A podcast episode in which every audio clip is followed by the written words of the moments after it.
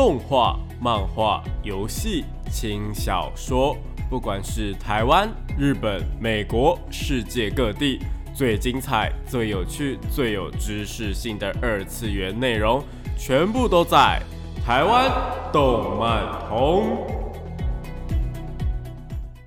大家下午好啊！欢迎来到台湾动漫通二点零的节目现场，这里是复兴广播电台，台北、台中、高雄 AM 五九四，台中 FM 一零七点八，我是你们的主持人电波 B B，可以叫我 B B 就好哦。脸书搜寻电波 B B 就可以找到我以及相关的节目资讯。那今天呢，我们要聊些什么呢？今天我们要接续上一集的话题，继续来聊聊我们四月即将推出的新番啦。那我们上一集呢，其实讲了，呃，还蛮多作品的，包括像辉夜姬啊、盾勇啊，然后呃，古剑同学啊，还有像是间谍加加九之类的，呃，有还蛮多的，嗯，动漫作品有提到的。那今天呢，就是要来讲更多的动漫作品啦。那四月新番呢，到底期待什么？又或者是你想要知道你想要看什么的话呢，就千万不要错过今天的节目喽。不过在节目正式开始之前呢，我们一样还是要进入到我们动漫新闻的部分。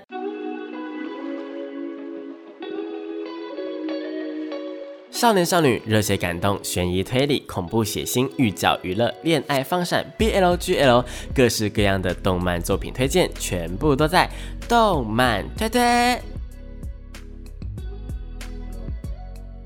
欢迎来到动漫推推的单元。那这个单元呢，主要会跟大家推荐一些国内外优良的动漫作品，也有可能是国外，呃，也有可能是动画或者是轻小说，都是有可能的哦。那游戏的部分呢，也是会有。那今天呢，就如同开头的部分呢，要继续来说说我们四月新番的部分啦。不过开头啊，其实我讲错一个东西，就是我们其实上一集好像没有讲到我们的间谍加加九的部分，所以我们等一下会继续来讲间谍加加九。不过呢，呃，今天第一部想跟大家推荐的是一部还蛮特别的异世界番，就是我们在可能去年的新番推荐的时候有讲过，叫做我们的小书痴的下课上，为了成为图书馆管理员呢，不择手段的第三季。那呃，这一部呢，其实呢是一个还蛮特别的，嗯，异世界转身作品。因为其实一般的异世界转身作品啊，可能都是转身过去之后啊，可能要。最近比较流行的可能是转生成别种物种啊，比方说像是史莱姆啊、呃魔剑啊、恐龙啊什么之类的，有非常多这种转生成非人类的作品。那也有可能是转生成什么魔王啊，又或者是什么呃。大领主啊，反正就是都转生成很强很强的人这样子啦。那一种比较偏向于龙傲天异世界的作品。不过这个小说是的下课上呢，虽然说女主角的确也拥有了呃蛮大的魔力量，不过呢，它的主要的过程呢，算是说呃女主角她生前是一个非常非常喜欢看书的人，然后呢，她转身到了一个算是技术偏落后的。呃，类似中世纪，又或者中世纪，呃，以前的部分，就是大家也知道，造纸术还没有出，呃，也不能说造纸术，那时候有纸了，然后也有嗯印刷。就他们那那一个年代已经有类似印刷术的东西出现了，不过还没有那种呃活版印刷。大家知道什么是那个活版印刷吗？我不知道，也不是这么叫，反正就是有有可以那个呃把很多的字啊换来换去，然后去印的这个技术。那小苏是下课上的呃，他转身到那个呃那个年代呢，梅英女主角叫梅英，梅英转身到那个年代呢，其实他们并没有这样的技术，甚至是连文字都非常非常的有点像是象形文字这样子。那呃，他因为他非常非常的喜欢书嘛，所以转身到那个异世界之后，发现说哦，这个世界竟然一本书都没有。他说一本书都没有，是他的生活做到一本书都没有，因为在那个世呃那个年代呢，在那个世界，他们的阶级制度非常非常的严重，就是有点类似那个印度的种姓制度，就是你生呃你的家庭是什么，你就要当什么的那种感觉啦。那美英他们家呢，就是在做那个农务，以及他爸爸是士兵的部分，所以呢，这个部分呢，就让他有一点点的呃小小的难过啦。不过呢，也正是因为爸爸是在做士兵的关系，所以在门口那边的管理员，呃，应该说他们是在管说城门的大门啦。所以呢，城门的大门呢，像当然他必须可能要有识字，毕竟呢，呃。有些呃国外的人来啊，又或者是别的城市的人来啊，你是管门口的，那他们有哪一些证件呢？又或者是他们需要签什么名啊？其实呢，在门口的那个士兵，他的阶级呢其实比较高一点点的，他就是一定要学会看什么字文字这样子。那梅英呢就还蛮幸运的，就是可以学字这样啦。那在第三季的部分呢？呃，除了呢，呃，原本这个主线，也就是美英她继续为了想要看书呢，然后更加努力之外呢，呃，家族里面还添增了新的可爱的成员，也就是她的弟弟米加尔出生了。那米加尔的部分呢，以小说的进度来说的话呢，呃，我自己是个人是觉得米加尔的出现会给梅英带来蛮大的改变的啦。不过呢，这个部分一样是呃属于剧透的部分，所以我们就不多说。好，那呃，其实呢，除了主线之外呢，呃，应该说小书社下课上，他除了呃去做书这一点之外，其实他们最严重的还是阶级制度的问题啦。所以阶级制度下面呢，有哪一些贵族啊，又或者是王族会来找麻烦呐？然后看他的魔力量很多啊，想要掳走他，又或者是想要把他怎么占为己有之类的等等的剧情，又或者是把他视为一个麻烦等等的剧情，都是会出现的。所以这个部分上来讲的话呢，我觉得还蛮好看的。那如果想要看美英他是如何打脸呐，又或者是让那一些呃想来掳走他的人吃闭门羹啊，又或者是呢？他跟另外一位算是站在他这边的贵族会擦出什么样的火花呢？啊，第三季的部分呢，我觉得还蛮呃精彩的，可以期待一下。虽然说它的动画制作啊，其实并没有到那么的精致，对。应该说没有到那么的，嗯，以比较俗气一点的说法，就是成本没有那么高啦。不过我觉得以一个不太需要战斗的异世界番来说，它其实已经做得非常非常好了。而且呢，大家会喜欢这一部小书痴的下课上，其实根本就不是为了它的画面，而是为了它里面比较精彩的剧情以及描写啦。在第二季的最后一集呢，其实有非常多，嗯，还蛮不错的画面。我是觉得说，嗯，制作公司已经非常用心在制作这一部作品。那第三季的部分，因为它的人气还蛮高的，搞不好呢会出现蛮多不错的画面，也不一定哦。所以呢，小树是下课上就是推荐给大家啦。好，那接着呢是一部我觉得还蛮轻松的作品，也就是我们《女忍者装的心事》啦。那这一部作品啊，其实呢是在描述说有一个山上，呃，在现代呢有一个山上的女忍者村，那他们就是在村里面的规定啊，是说都是大家就是严禁大家下山，然后。呃，应该说也不是严禁大家下山，应该说严禁大家去接近所谓的男生。不过呢，某一天呢，就是忍者村嘛，大家会知道说忍者村他们很喜欢用什么甲乙丙丁戊己庚辛这种这种就是呃天干地支去分班级，也不能说班级，就是他们有哪一班哪一班哪一班，就像火影忍者不是有什么第七班嘛？就这一班呢，他们会有几个忍者这样。然后某天某一个班上的两位女忍者呢，他们就想要偷溜出去去看男生。为什么他们想要去看男生呢？是因为他们的班长啊，就是对他们可能那一天呢，或呃，觉得他们的评价也不说评价，就觉得他们的表现不太好，那他们有一点想要挽回他们的表现的感觉，所以呢，就想着说，哦，我们要偷溜出去，然后看到班长没有看过的男生，甚至是要抓一个回来，抓一个男生回来，然后让班长。呃，装去看看。那老师发现之后啊，就要他就要他们班的班长，也就我们女主角装啦，去把他们两个给抓回来。殊不知这一次的事件呢，却让庄开始对于说，哦，男生到底是什么，充满了一个幻想。因为村庄里面呢，就是都会教导说什么男生就是很野蛮呐，很笨呐，然后呃，讲话会很大声呐，是一个蛮野蛮的生物等等的。不过呢，庄他就是还是会忍不住的想说，他的男生到底实际上会是长什么样子呢？那他可能就会有各种幻想错误的部分，比方说他可能觉得说啊，男生都很笨呐，又或者男生都很野蛮的话，那他们是长相就会长得很笨很野蛮。然后呢，又或者是其他女人者就会故意去说哦，男生会这样子做，哦男生会做些什么事情，然后让他觉得说啊，真的吗？男生真的会这样子吗？就很常被其他人在这样子捉弄啦。我自己是觉得还蛮好笑的。算是一部，就是你越被禁止，大家也知道说，就是人类嘛，人类就是你越被禁止，就会 越是心痒痒的想要去看说，呃，真相到底是什么？也就是因为这样子，所以才会有。啊，那么多的农场标题呀，那么多的嗯吸引人的媒体操作会出现，那就是这样的一部喜剧作品啦。那如果你们喜欢这一种比较偏轻松、比较偏无厘头的剧情的话呢，就不要错过这部《女忍者装》的形式。而且呢，我自己是觉得说，除了搞笑之外，它也算是一部福利番呐。就是呃，他们那些女忍者呢，都是穿的比较女忍者。我不知道大家听不听懂这个比喻，就是女忍者他们的装扮，其实因为忍者这个东西，我们讲实在话，忍者这种东西呢，虽然说他们要隐秘啊，要干嘛的，但是女忍者啊，不很在很多的呃，我是以动漫界的见解来说。在很多的动漫里面，包括像是《鬼灭之刃》，女忍者这种东西呢，都是。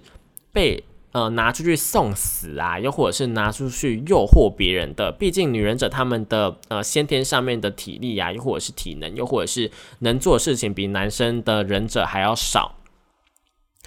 而且呢，他们还有天生的优势，可以去诱惑呃别人呐，又或者是怎么样的。所以女忍者呢，他们有蛮多都是被拿去做这样的一个动作的。那想当然，他们的服装啊，又或者是什么，当然是以。轻便呐，好活动啊什么的去做设计，所以呢，非常多的动漫作品，他们对于女忍者的装扮呢，都非常的算是我觉得比较少一点点啦。那因此呢，我觉得这一部作品其实也算是一部。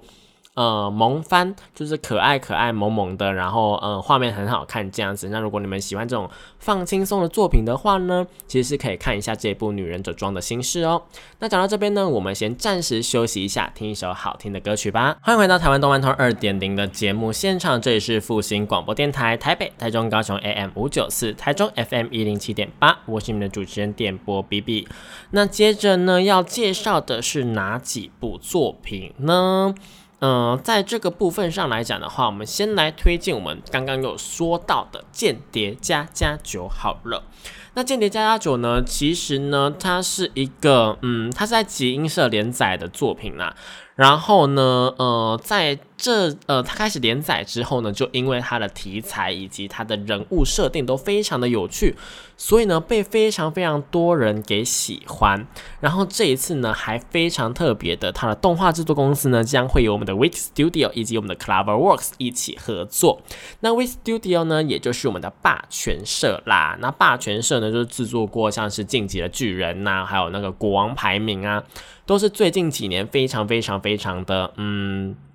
火热啊，非常的红的作品，好不好？那 CloverWorks 呢，则是负责了非常多我自己喜欢的作品，包括像这一季啊，就是我们一月番的那个呃换装，那叫什么？换装人偶嘛，就是那个呃，cos 讲 cosplay 的那一部作品。对我现在目前有点暂时的小忘记它的作品名称。不过呢，大家应该知道我在讲什么啦。好，那这个 Cloverworks 呢，除了制作过这个之外呢，还制作过像是梦幻岛啊以及影宅。所以呢，我自己个人是非常非常的喜欢这一个呃制作公司啦。虽然说它的翻船几率也蛮高的，不过像是《间谍加加酒》这一种比较偏向是呃日常的喜剧的作品呢，应该应该应该就不太会翻车了吧？毕竟像是呃，因为《梦幻岛》会翻车，主要还是因为它是剧情向的作品。那剧情上的东西，它因为集数的不够啊，又或者是季度的不够啊，所以它后面必须要进行一个缩减，又或者是进行一个改编，那也是在所难免。也是因此啊，之前影宅在播的时候，才会有那么多人说怕说会不会像是梦幻岛一样，就是直接翻车。不过呢，嗯，我们上次应该有跟大家稍微报道过这个消息，就是影宅它即将要推出在七月的时候推出第二季嘛。那第二季的部分呢，将会由作者呢亲自监修以及制作，然后呢也会把上一季删掉的部分给补回来，算是一个还蛮嗯令人呃。安心的消息，又或者是一个说辞吧。不过，因为呢，必须要老实跟大家说，就是《梦幻岛》的作者呢，那个老师也是有，呃，也是有在推特上面说他是有参加第二季的监修的啦。所以呢，我自己个人是还是蛮害怕的啦。好吧好？但是呢，都是题外话，我们还是回过头来说，我们间谍加加酒。那间谍加加酒呢，因为有两间制作公司嘛，所以呢，它的翻车几率可以算是大大的下降了啦。那故事到底在讲些什么东西呢？间谍加加酒呢，它其实是呢在描述说一个间谍，他叫做黄昏，是一个男生。他呢为了要进行一个机密任务，必须要去接近一个政治人物。那这个政治人物呢，他的小孩，对他的小孩是在学校里面就读的，可是那一所学校非常非常难进去，有点类似那种贵族学校的感觉啦。反正就是他进入的门槛还蛮高的。然后呢，又要刚好跟那个目标同班之类的嘛，所以其实这这个嗯消息的，应该说这个任务的难度真的还蛮高的啦。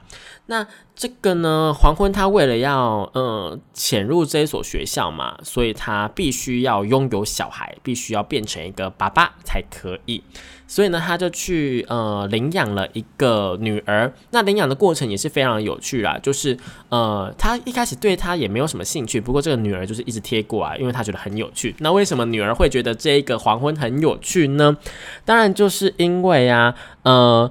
女儿她呢对于他会一个非常非常厉害的超能力，也就是读心术。所以呢，黄昏他一走进去的时候，他就已经知道说哦。这个男人他要进行一个呃非常机密的任务，他是间谍，然后呢有可能会死啊，又或者是怎么样的，他就觉得哦怎么这么有趣啊，所以他就去用那次去贴他，然后黄昏也觉得说嗯这个小女生好像还蛮聪明的，就是问他什么，他几乎都知道正确答案，这当然是废话嘛，因为他是读心术。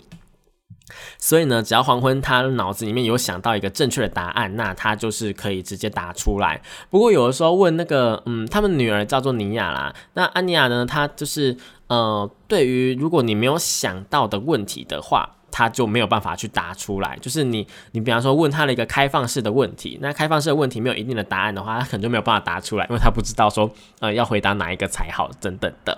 好啦，那领养完女儿之后呢，当然还是要有一个老婆嘛，这是一个完美的家庭啊，完整的家庭，他的入学几率才会比较高一点点嘛。所以呢，他又去呃，算是约会吧，约会了一个呃。公务员的女生，然后长得温文儒雅啊，然后讲话非常温柔啊，跟她在餐厅约会。但殊不知呢，在他们正式的假结婚之后啊，呃，这个公务员呢，却是呃背地里却是一个女杀手，对，是女杀手的一个部分。那女杀手呢，要到底要怎么办？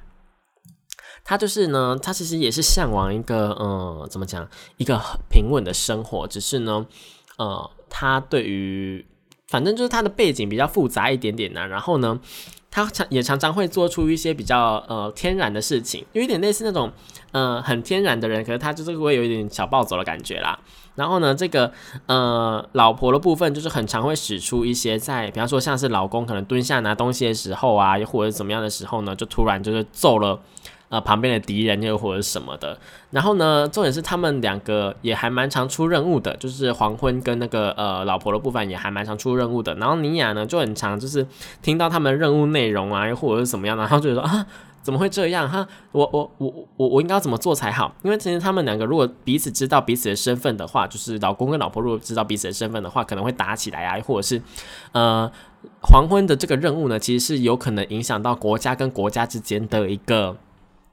危机的，所以呢，尼亚他是其实是有一点点在，嗯，怎么讲？有一点点在是，他算是一个讲白一点的话，就是他有点也有点在帮忙说彼此互相隐瞒秘密啦。因为如果这个秘密曝光的话呢，可能就会引发国家的危机，可能就是甚至会世界灭亡等等的哦啊，搞不好也有可能这样子哦。算是一个题材上还蛮特殊的搞笑作品呢。那除了制作公司，我觉得相当吸引人，就是我们 We Studio 以及我们的 Cover Works 之外呢，呃，黄昏的部分呢，请来了江口拓也。那呃，女生的呃老婆的部分呢，则是请来了罕见沙织。这两个声优呢，真的都还蛮有名的。呃，怎么讲呢？像是江口拓也的部分呢，他的呃，我觉得他的比较代表的角色啦，我自己还蛮喜欢的角色是《转身史莱姆》里面有一个手下叫做苍蝇，大家知道苍蝇嘛？就是那个比较黑的那个鬼。然后呢，好，那如果是嗯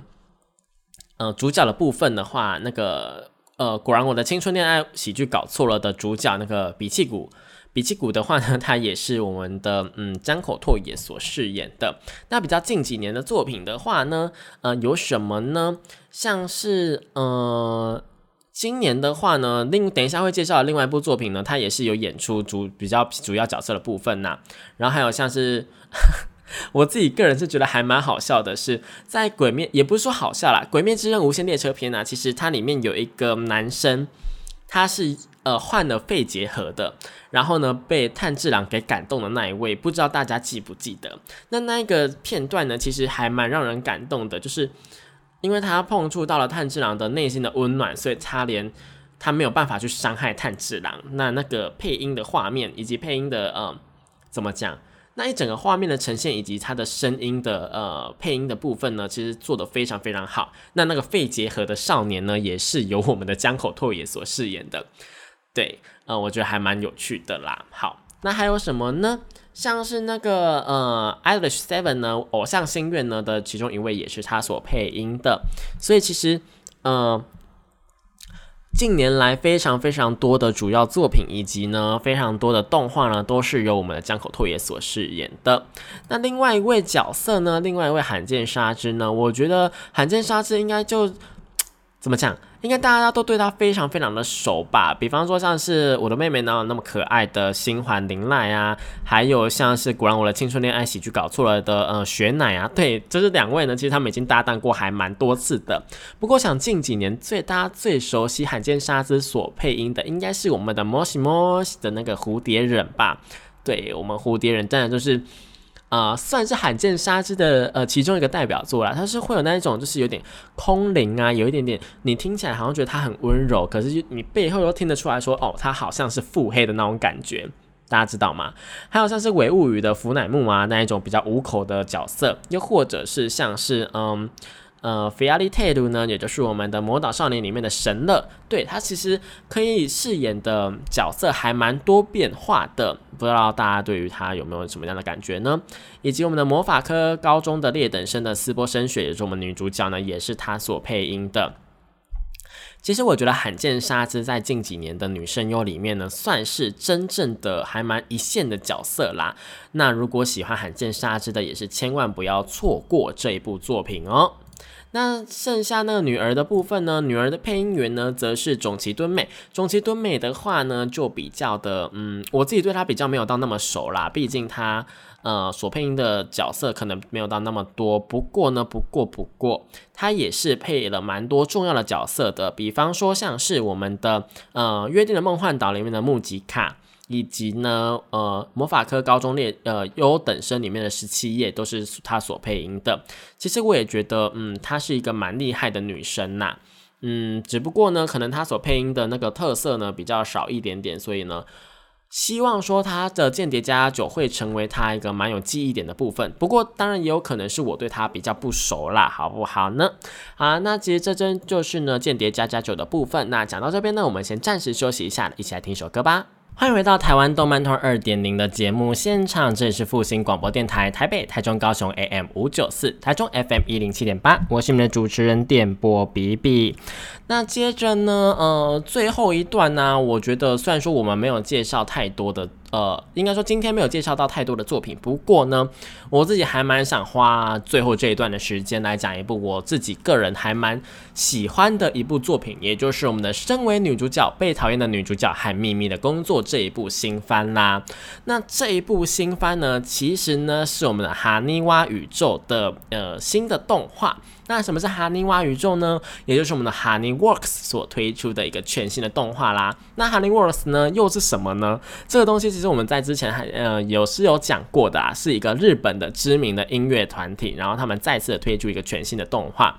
那呃，他们之前所推出过的动画有哪些呢？也就是我们的告白预演系列啦。那告白预演系列呢，其实它之前都是推出那个嗯，怎么讲？都是推出呃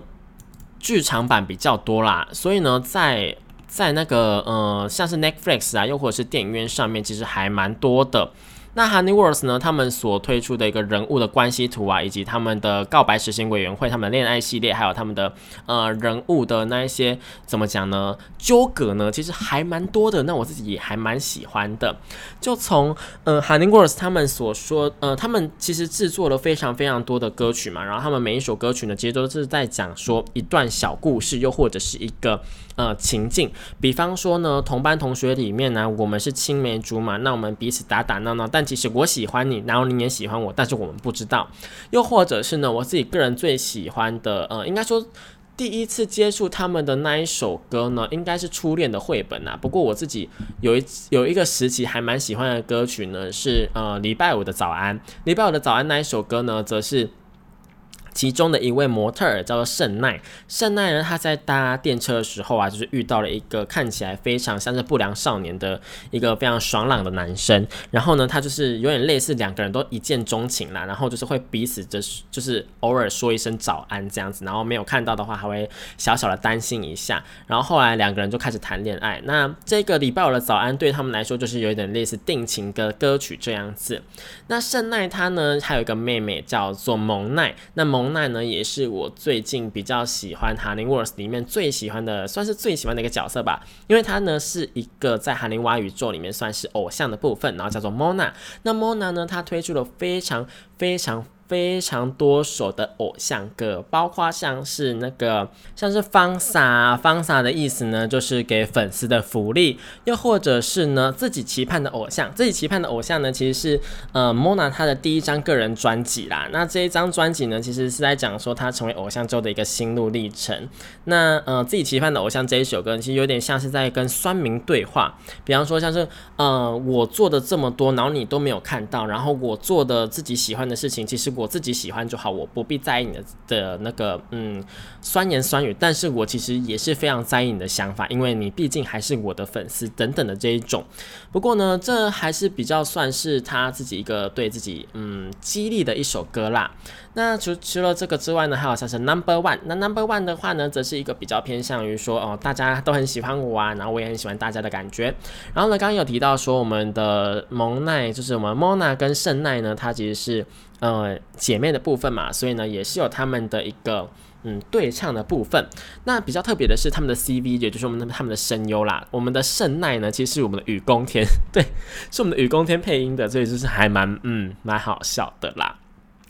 那这个呃，Mona 的部分呢，其实还有蛮多呃，可能不是他本人退音的啊，就是不是他本人配音，就本人唱的，就是不是他的声优唱的。其实，在 Honeyworks 的宇宙里面，还蛮常这样子的，就是呃，他们会选择适合的声音来唱这首歌，但并不一定要是这个角色的声优这样子啦。我觉得还蛮有趣的。不过讲真的啦，我最喜欢的一首歌应该还是呃《偶像宣言》这首歌啦，因为他就是在说什么我要当偶像啊，我想要当偶像啊，我对于偶像非常非常的憧憬啊等等的这种，然后他最后真的变成了偶像这样子，其实对 Mona 来讲还蛮嗯最代表性的一首歌，其他像是十七岁啊，又或者是呃人生是最高的那个嗯 Hima Hima 的意思呢，就是呃休闲吗？悠闲吗？应该说是人生。呃，人生最棒的休闲时刻的感觉吧。那他的其实歌词就在讲说，呃，如果有一天我死掉啦，那你们会不会就是对我有一点点的留意啊，又或者是怎么样？他其实并不是一首，虽然说听起来好像在讲说一首蛮悲伤的歌，什么如果我死掉了怎么样？但他其实在讲说，啊，如果我死掉了，大家会不会来纪念我啊？我有没有做的很棒啊？那。呃，我有没有什么令人值得留恋的事情？他是用一个还蛮轻松的语曲调，然后去带出这件呃稍微沉重，但是也不算太沉重，是在审视自己人生的一个感觉的歌曲，我自己还蛮喜欢的。那回到这一次要新推出的动画的话呢，这个身为女主角被讨厌的女主角和秘密的工作这一部作品的话呢，则是在讲什么呢？呃，这部作品啊是在讲说，呃，告白预言系列里面的女主角。培育计划的改编，女主角培育计划又是另外一首歌。然后呢，它是描述在乡下来到东京，想要呃想要发展田径的女主角日和。因为呢，其实在我有在看运动漫画的人，可能都知道说日本对于运动名校这件事情还蛮嗯，还蛮有坚持，又或者是大家还蛮推崇的，就是比方说啊，如果我要打网球打得好的话呢，我就必须要去哪一间学校；我要打桌球打得好的话呢，我就必须要去哪一间学校。那日和呢，他就是有一点类似这种感觉啦，毕竟他们他从乡下来的嘛，那乡下的田径社可能就是没有办法给他呃足够的经费，又或者是足够的资源来去做田径这件事情，所以他就来到了东京。那因缘际会下呢，可能因为钱的关系啊，又可能是因为呃呃对，就是因为钱的关系啦，所以他就就必须要去找打工。结果呢，他就不小心变成了一个高中偶像团体里布利普的呃经纪人。那里布利普呢，又是他的班上的同班同学，所以就变得说非常非常的。嗯，公私不分。对，虽然说这样听起来呢，好像会变成说，哦，日和会不会跟利普利普那两个人呢，呃，谈恋爱？但是并没有，他们三个的关系并不好。对，就是连里普利普那两个人呢都不好。那两个男生呢，他们彼此之间呢就在舞台上面都笑得很开心啊，然后彼此加油打气啊，干嘛干嘛的。然后一下了舞台之后呢，两个人就是一直斗嘴啊，然后觉得对方哪里做的不好啊，那对方又怎么样之类的。不过其实他们彼此之间呢都是。呃，有一个背后的故事在了，比方说像是我可能有家里面的因素啊，那你可能有什么呃经济上的因素等等的。那关系不太好的三个人呢，就因为日和他某一天有了一个喜欢的人呢，而开始改变。为了要让日和呢跟他喜欢的那个人在一起，所以利普利普的爱藏跟永次郎呢就开始帮助他改造自己的呃造型啊，改造自己的形象啊。有点类似要把一个灰姑娘，然后他们施魔法，然后送到王子殿下身边的一个女主角的培育计划啦，然后就是这样子展开了。那除了他们之外啊，呃，刚刚有提到的 Mona 以及告白预演系列里面的其他角色呢，也都会登场。我相信，如果你们是有在关心，或者是有呃有在呃关注哈尼娃的宇宙的粉丝们，应该都不会想要错过这一次的身为女主角被讨厌的女主角和咪咪的工作。那这一部作品呢？嗯，也是预计要在四月推出啦。那我自己个人是会推荐大家先去把他们的歌曲给听起来，包括像是我们刚刚有说的那个改造女主角计划那一首歌。其实呢，那一首歌呢也是我还蛮喜欢的。如果大家 有兴趣的话，等一下可以把节目听到最后，我等一下会播放那一首歌曲。那里布利普呢？他们虽然说呢是第一次出现在动画，嗯，算是第一次出现在动画里面啊，正式出现就是有成为主要角色。不过呢，他们其实之前呢有推出剧场版的部分，就是电视动画没有啊，但是就是剧场版的动画是有的。然后呢，他们也有推出过演唱会，对。就是他们虽然说是一个，嗯，算是有点类似那种，嗯，初音未来开演唱会的感觉吧。他们是使用那个三 D AR 投影的技术，然后去做出了一个，嗯，算是 AR 吗？还是 VR 呢？啊，应该是 AR 啦，AR，对对对，AR 投影技术，然后把他们给做出来这样子。我觉得这一种的演唱会，我自己还蛮喜欢的原因是。它的角色的还原度以及互动程度非常非常非常的高，有点类似现在呃，可能大家比较熟悉的会是 VTuber 的演唱会啦。那 VTuber 的演唱会呢，他们当然是需要去做一个 3D 捕捉啊，在嗯他们本人身上需要粘很多的那个圆圈圈，然后去做一个 3D 捕捉。大家如果看过那种电影的幕后镜头啊，可能会发现说，就是有很多很多的动作演员呐，他们在绿幕前面，然后用这一种 3D 捕捉的方式去做一个呈现，那可能最后呈现出来的是。是一条龙啊，一只猪啊，一条狗啊，有没有？他们就是这种感觉。那不过呢，就是他们当然会套上 V P 啊，或者怎么样的。那这一次的 Lip Lip 他们的演唱会呢，也是做一个这种呈现。嗯，我自己觉得是还蛮有趣的啦。就是喜欢哈尼蛙的人应该都有在关注。不过呢。如果你没有关注哈尼娃，又或者是你没有呃在听 Honeyworks 的歌曲的话，这一次的故事呢，我自己个人也会觉得蛮梦幻的，有点类似那种迪士尼的感觉，就是嗯我们。就是呃有一个蛮梦幻的感觉，蛮梦幻的故事情节，然后呢又会在剧里面呢，就是有一些歌曲这样的呈现。如果你是喜欢你没有看过这个系列，但是你喜欢迪士尼公主的话呢，我也会蛮推荐你去看这部作品的，算是我自己四月里面也还蛮期待的，算是第二名吧。第一名还是上一次推荐过的《夏日时光》啦。那就是这样子推荐给大家。那如果没有听到上一集的，如果想要听到完整版的，还没有听到的，也可以上网收听重播。那那今天的节目呢，也就差不多到这边结束了。如果任何问题的话呢，欢迎到网络上面的任何平台，包括 FB、YouTube，还有 IG，还有最近开了的推特呢，都可以找到我哦。然后呢，可以问我一些问题呀，又或者是呃，想我聊些什么事情呢，都可以私信我跟我讲，又或者留言跟我讲哦。那今天的节目就到这边结束了，我们下个礼拜同一时间一样在空中相会。这里是复兴广播电台，我是电波比比，我们下次见，拜拜。